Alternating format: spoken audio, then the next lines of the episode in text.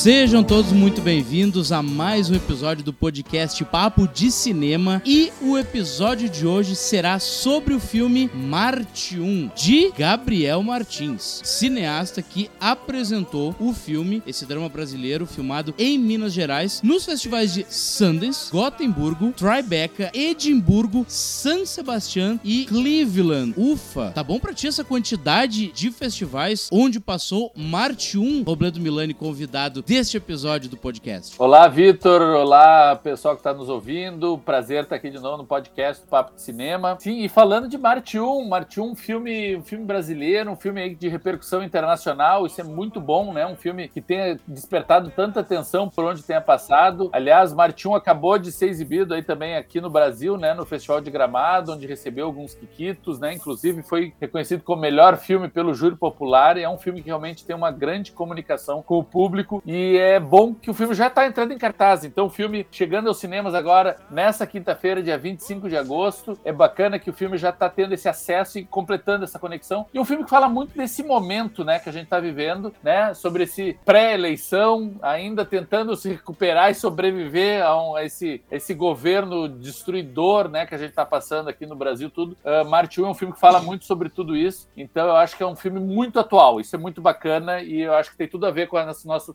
bate-papo aqui no Papo de Cinema. Robledo, a gente vai falar bastante sobre o filme. Nós dois gostamos, né? Acho que já posso dizer isso de antemão. Mas antes eu queria te perguntar, justamente pra gente falar sobre um viés contraditório. Na sinopse, diz que nós estamos ali para assistir uma família de quatro membros de classe média baixa que tenta manter ali um espírito e sonhos nos meses seguintes à eleição do presidente Bolsonaro em 2018. Um homem que representa tudo que eles não são. Apesar de o filme Marte 1 tratar de diversas questões de caráter familiar, econômico e social do Brasil, essa parte política eu não sei para ti, mas para mim ela ficou quase que totalmente excluída. Eu não acho uh, exatamente excluída, mas eu acho que sim, é, é todo um, um, entendimento subliminar que existe em relação a isso. Na verdade, o Marte 1, ele não faz, ele não, não é um filme panfletário. Isso eu acho que é uma das melhores coisas que o filme tem a oferecer. Ele não é um filme de, de discursos fortes, é um filme de exemplos. A gente aprende pelo que a gente vê, pela maneira como essa família se comporta e se lida no dia a dia. Isso é o, é o, grande barato desse filme. Aliás, as referências que existem no filme em relação ao presidente, né, a posse desse presidente que ganhou as eleições de 2018 e assumiu em 2019 e tal. Isso, aliás, é feito nos créditos de abertura, né? Quando tá começando o filme, tu ouve que um dos personagens está ouvindo rádio e daí tem aquele radialista falando assim no fundo, assim. A gente ouve e meio que isso serve até para situar o espectador no, no período histórico ao qual essa trama está se passando. Mas certamente não é um forte discurso, não é assim, essa família armada para ir contra o que está acontecendo em Brasília. Não, não é isso. É mais o que um governo desses, de extrema direita, com esse discurso tão é, contrário à grande maioria da população, o que, que representa a posse e ao assumir o poder um governo que tem esse viés, representa numa família de classe média baixa, sabe, numa grande capital do país, não sabe que é no caso é Belo Horizonte, mas o que representa e uma família negra ainda por cima. Isso é interessante marcar. E lembre-se, negros não são minoria, negros são maioria no Brasil, sabe? Mais de 50% da população do Brasil é negra. Só que as pessoas ainda insistem em tratar isso como se eles fossem uma minoria, como se eles fossem, uh, sabe, da, da, da, a margem das grandes questões da sociedade, o que não é fato, isso não acontece. Então, assim, eu, e até por isso que gente, é importante ver, eu, há um embate aí, né? A gente tem uma pessoa no governo do Brasil que é contrária a essa ideia, que não reconhece isso, que não reconhece a, a, a importância, a influência da comunidade, da cultura afro-brasileira dentro da formação da nossa sociedade. Então, assim, o que acontece com essa família que representa tudo isso quando alguém que é contrário a essa ideia de Brasil toma posse? Daí a gente vê ver as pessoas que estão que não conseguem mais chegar ao final do mês com as suas contas em dia, né? Eles têm uma discussão lá no meio do filme, né, Vitor? Poxa, que que a gente, como é que a gente vai pagar as contas? O que, que a gente vai abrir mão, eh, né, para poder não, não ter tantos buracos em aberto? Eu acho genial aquela conversa, né? Porque o marido tá lá fazendo as contas e tal, e ele, ele, tipo, ele chegou num um beco sem saída. Ele não sabe para onde ir, ele chama a mulher. A mulher de imediato dá uma desculpa, né? Não, ó, vamos resolver isso. Corta isso. Não, não, não. Não vai cortar meu futebol. Essa vai... parte aí eu quero que tu deixe para mais depois, porque eu quero discorrer bastante sobre ela, que é a questão desse mergulho que muitos brasileiros dão em cima dos seus grandes amores de movimentos populares, seja carnaval, futebol, enfim. Mas Roberto, deixa eu te fazer uma pergunta antes da gente entrar de fato nesse eixo central, né, que faz essa trama do Marte 1 funcionar tão bem. O Gabriel Martins, que escreveu e dirigiu esse longa, também já, já produziu na última década outros projetos. Tu nessas andanças aí nos festivais Brasil afora aí, o que, que tu pode falar pra gente dos trabalhos anteriores do Gabriel? Ah, o Gabriel, o Gabito, né, como ele é conhecido no, no, no meio do mercado cinematográfico, o Gabito é um cara maravilhoso, é um cara super querido, super gentil. Eu tive a oportunidade de conversar com ele agora uh, nas vésperas do lançamento aqui do Marte 1, tem entrevista com o Gabito no Papo de Cinema. Então, assim, ele é um cara super querido, super simpático, é uma pessoa muito dada, sabe? Muito acessível, é fácil conversar com ele. E a gente percebe esse, esse, esse carinho que ele passa para suas obras, né? Na, da, que ele tem na, sua, na, na, pessoa dele. Então é, é uma relação muito forte, né? Do, do, como ele vê o cinema e como o cinema vê para o mundo em relação à pessoa que ele é e como ele se apresenta. O mais bacana é que isso não é uma característica própria dele, do Gabriel Martins. Isso é uma coisa que é, um, é, um, é, um, é uma familiaridade que a gente encontra em todos os quatro, na verdade são quatro, mas é toda essa família que existe por trás dessa produtora mineira, que é a Filmes de Plástico, né? Que tem ainda também o André, tem o Maurílio e tem o Thiago, que são os sócios dele, que também são realizadores, são produtores. É gente, na verdade, eles estão sempre muito envolvidos, eles fazem esses filmes, eles têm muito, são amigos, né, de muitos anos, e eles tratam esses filmes quase como se fossem obras coletivas. O Gabriel está assinando sozinho esse filme, mas o Thiago é produtor, o André estava envolvido também, o, o Maurílio, e, e todos os outros filmes anteriores deles, como por exemplo, o Ela Volta na Quinta, o Tempestade, o No Coração do Mundo, são outros longas que tiveram super repercussão foram muito premiados, viajaram o mundo inteiro e tal. E todos eles foram filmes que eles realizaram junto, trabalharam muito em forma coletiva, forma muito um colaborando com o outro de forma muito colaborativa. Então a gente percebe isso também nos seus trabalhos e também na pessoa. Isso tanto me remete agora a uma questão que eu achei muito interessante, como eu falei, Marte 1 participou do Festival de Cinema de Gramado e ganhou alguns prêmios lá, entre eles um que eu achei muito curioso, foi uma menção honrosa para o afeto que o filme trouxe. Essa foi a justificativa, né, Vitor? Sim. O afeto que o filme trouxe. É de fato um filme muito afetuoso, né? Esse afeto, ele parte principalmente dos quatro pilares da trama, que é são os personagens do Davinho, o Wellington, a Eunice e a Tércia. Tá? O Davinho e a Eunice são filhas do Wellington e da Tércia. Robledo, eu vou dar uma de entrevistador aqui. Desses quatro maravilhosos atores, pelo menos estão incríveis nesse filme, na minha opinião. Qual deles para ti é o principal, que não funcionaria essa família de quatro pessoas? Os dois, um dos dois filhos, o Davinho e a Eunice, ou os pais, o Wellington e a Tércia? Bom, só antes de tu responder, basicamente, o Davinho é um menino que joga futebol, joga bem, mas ele tem o sonho de ser um astrofísico. Nina, você acha que o papai ia ficar bravo se eu não quisesse mais jogar futebol? Você não quer jogar bola, não? Não é que eu quero parar de jogar bola. Eu penso em fazer outras coisas também. Tipo o quê? Meu sonho é virar astrofísico e participar de uma missão Marte 1. Nós, seres humanos, vamos tentar colonizar Marte. A Camila é uma guria super inteligente que tá enfrentando um dilema que é assumir pros pais que ela é lésbica. Pai, mãe, eu tô olhando apartamento. Você devia formar primeiro, depois você arruma um namorado. Que mané namorado, pá? Você vai sair de casa Eu nem pra vou quê? casar você porque eu quero ter minha que você quer, liberdade, precisa aqui dentro. Mais liberdade do que você já tem?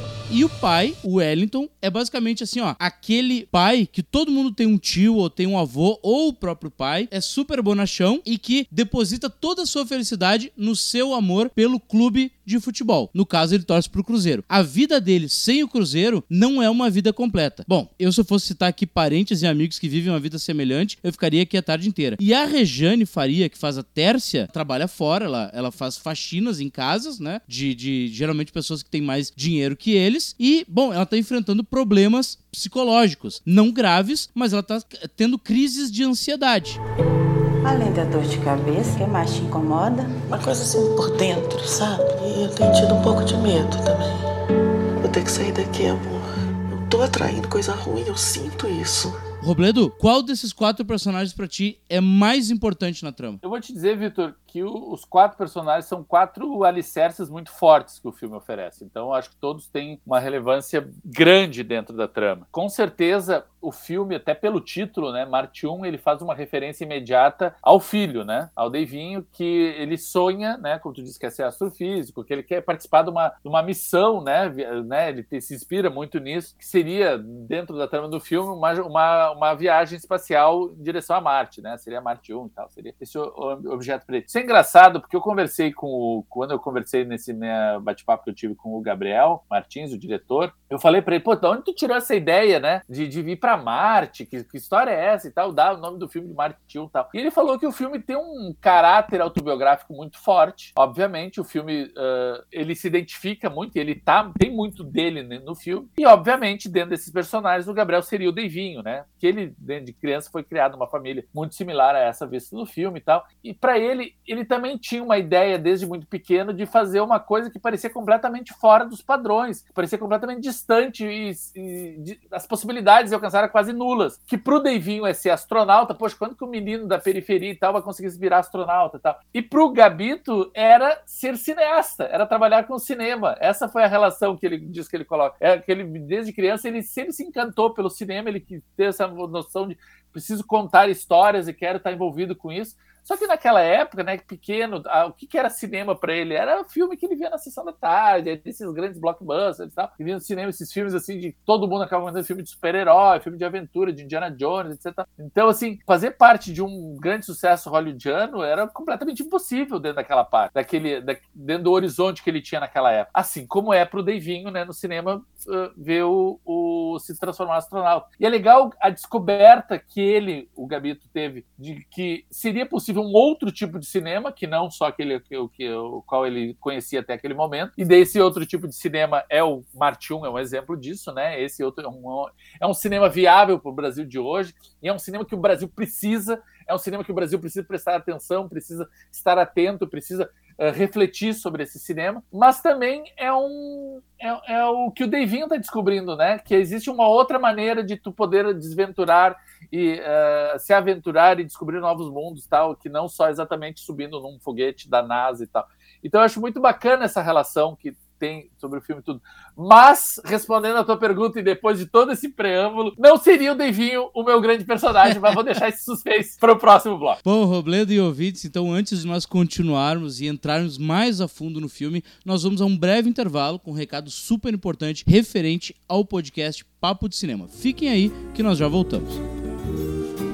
Olá pessoal, aqui é Robledo Milani, editor-chefe do Papo de Cinema e você está acompanhando o nosso podcast. Agora, estamos dando uma respirada na conversa, não apenas para retomar o fôlego, bate-papo tá bom demais, né? Mas também para lembrar você de que esse espaço também é seu, sabia? Exatamente, pois os parceiros do Papo de Cinema tanto podem sugerir os temas a serem debatidos nesse momento de troca e de discussão, como também negociar conosco inserções comerciais, divulgando o seu produto, evento filme ou marca. Bacana, hein? Fala com a gente. Manda um alô por aqui, por qualquer um dos nossos perfis nas redes sociais. E você sabe, estamos no Instagram, no Twitter e no Facebook, ou mesmo lá no site, pelo nosso e-mail papodecinema, arroba papodecinema.com.br. Estamos esperando pelo seu contato, viu? Tenho certeza de que vai ser massa demais contar com você ao nosso lado, tornando esse papo de cinema ainda mais amplo e diverso. Bora lá?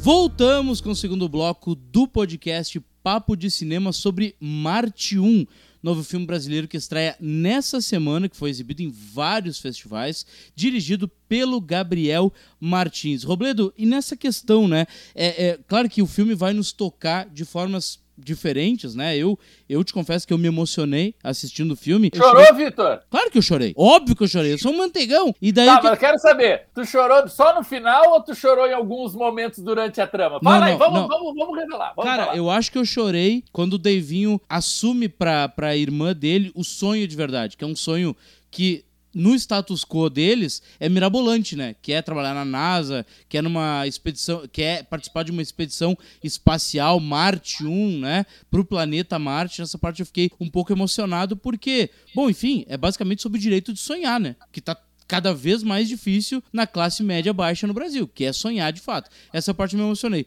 E no final, é o pai, né, falando pros filhos aquilo que toda mãe, que todo pai no Brasil falam. A gente vai dar um jeito diante de todos os problemas que os filhos apresentam pros pais. Essa parte, então, bom, cair em prantos total. Vou te dizer, essa parte, esse final realmente é muito lindo. O, fi- o final do filme é muito emocionante. Mas sabe que eu me emocionei mais. Essa relação dos dois irmãos também é muito bem construída. Mas eu me emocionei mais um pouquinho depois dessa conversa, porque eu sei que é uma conversa que eles têm no quarto, né? E ele- eles conversam, ele, a irmã e tal. Eu me emociono um pouco mais depois no, no presente de Natal, quando ela dá aquele vale pra ele. Não quero dar muito spoiler, sabe? Mas quando a, a- a- quando a, irmã, que é, irmã, que é mais velha, já é adolescente, já é uma jovem adulta, né? Tá se preparando para sair de casa e tal. E o irmão, que é ainda uma criança, entrando na adolescência, ela dá esse presente para ele, que esse presente re- basicamente representa tudo que teve dessa conversa que tu falou, né? É, é é é tornar concreto uma conversa que eles tiveram momentos antes, dentro do, do filme. Não, e o sonho Aquilo dele, né, Robledo? Representatividade. É tão difícil, a gente bate isso aqui. Em É.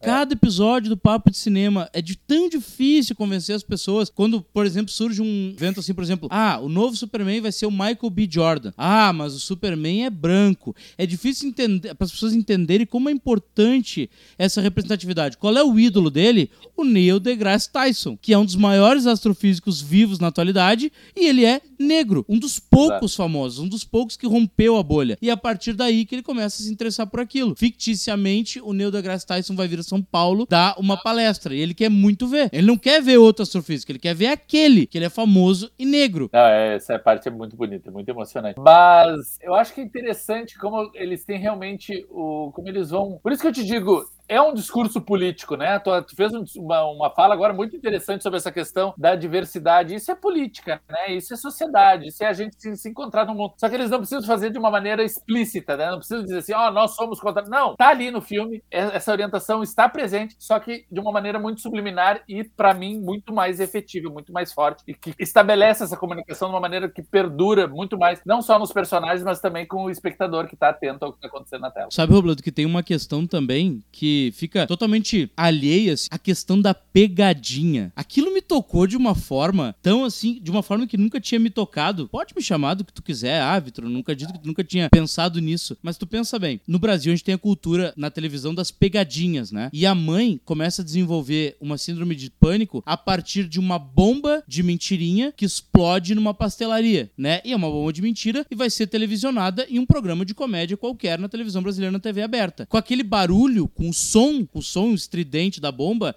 ela começa a desenvolver esse problema psicológico. E daí tu fica pensando, cara, classe baixa tá à mercê das coisas mais idiotas possíveis e que pode se tornar uma questão complicada. O que é entretenimento para umas pessoas é o sofrimento para outras. Por que que é que esses programas que promovem esse tipo de humor barato, digamos assim, fazem esse tipo de coisa em bairros periféricos? Porque terminando essas pegadinhas, eles precisam de, um, de uma assinatura de direito de imagem. Tu num bairro periférico, tu pega esse papel e dá 200 reais pra uma pessoa que tá precisando de 5 reais, 200 reais é uma fortuna. Então, tipo assim, cara, até nisso o filme toca, entende? Tu nunca vai ver esse tipo de coisa acontecendo num bairro de gente abastada. Não, eu acho que tem é, é pertinente isso que tu tá falando, sim. Até porque essas pessoas são as que mais consomem esse tipo de conteúdo também. E daí tu pensa, ah, então é culpa delas. Não, não, longe disso. Na verdade, é porque são pessoas muito carentes de cultura, de entretenimento, de diversão. Ah, mas não existe cultura nas periferias. Claro que existe. Existe uma cultura muito viva. Só que são pessoas que estão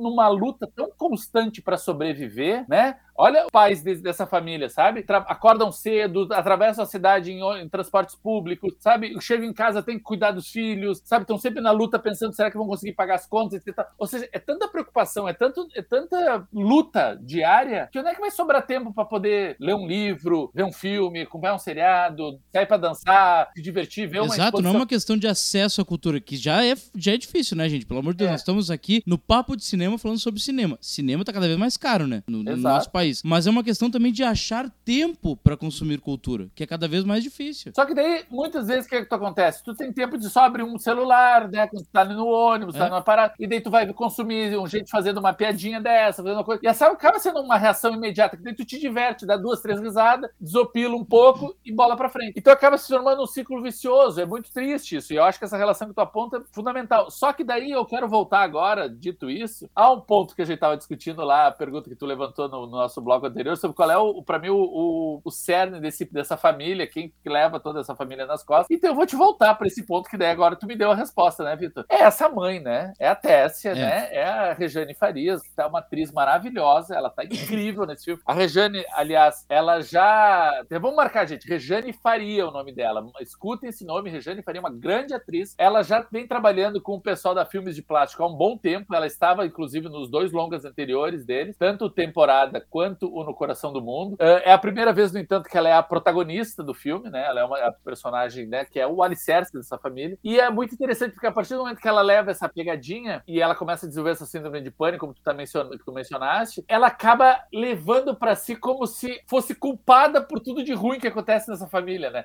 É muito interessante como assim, a mãe que absorve tudo, né? A mãe que abraça aquela questão, a mãe que sempre sofre, é a mãe que precisa se afastar, é a mãe que precisa se sacrificar. Isso fala muito sobre Brasilzão tão carente, tão abandonado e tão sozinho e tão tendo que uh, se debater para encontrar os seus rumos. Eu achei muito forte, não só uma atuação maravilhosa dessa atriz, dessa, dessa Rejane, como também o, o personagem tão bem construído e vai se encaixando dentro desse quebra-cabeça maior que essa família. Para mim, ela é o grande. Eu não sei o que, que tu pensa, Vitor. vai ter Para pra ti. além disso, Robledo, a Regiane Faria ela tem uma capacidade incrível de atuar sem falar. Grandes momentos do filme, ela arregala os olhos, ela faz uma cara assim e tu tá entendendo tudo que ela tá pensando. Pra mim, uma das cenas mais incríveis do filme é quando a filha, que é a Eunice, leva a sua namorada pela primeira vez na casa, né, dos pais. Eles estão assistindo um clássico, eles estão assistindo Atlético Mineiro e Cruzeiro, e daí eles estão todos sentados. A câmera vai indo devagarinho da menina, né, da filha,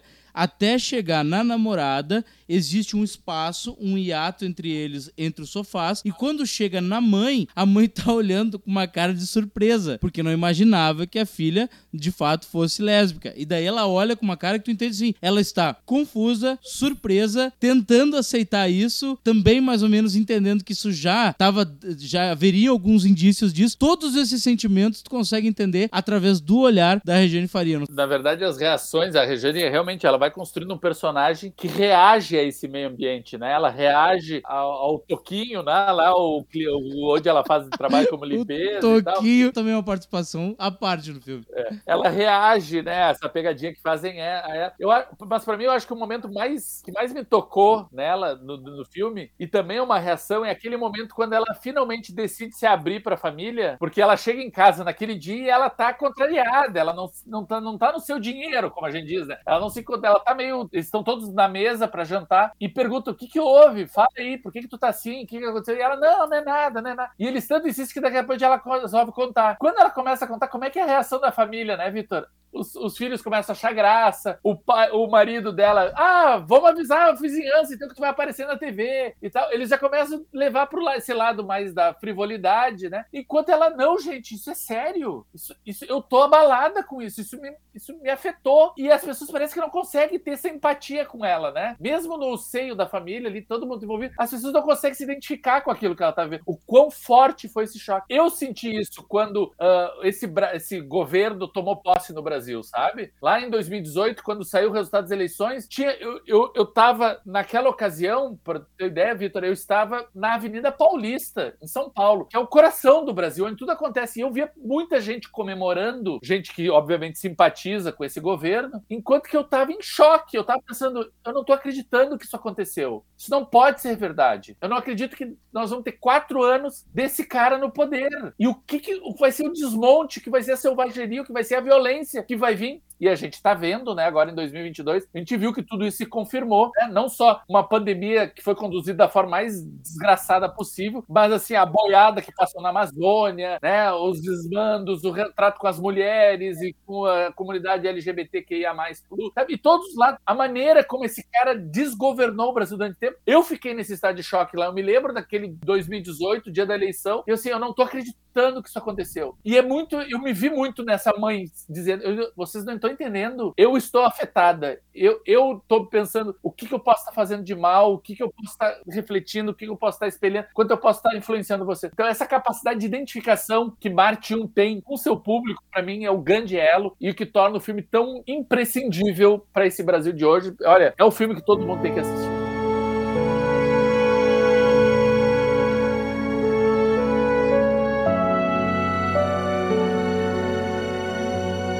Então, depois dessa fala do Robledo, eu acho que a gente já pode caminhar já o episódio pro final. Pessoal, obrigado pela audiência de mais um episódio do podcast Papo de Cinema. Nós falamos sobre Marte 1, drama que estreia nessa semana no circuito nacional. E fica o nosso recado, né? Vão ao cinema, prestigiar o cinema nacional. Tenho certeza que todos vocês vão se identificar e adorar. É isso, Robledo? É, pessoal, e lembrando sempre, né, tá ouvindo o podcast Papo de Cinema, dê preferência para ouvir na Orelo, que a Orelo é nossa plataforma parceira. Cada play que você dá lá na Orelo monetiza para nós e ajuda que a gente continue com esse trabalho. Então, se você ouviu isso em outras plataformas, não tem problema, porque a gente está em mais de 10 plataformas, Apple Podcast, Amazon Music, Spotify, tem tantas aí e Fique ligado. Obrigado, pessoal. É isso, meu editor. Dito isso, um abraço a todos e até a próxima.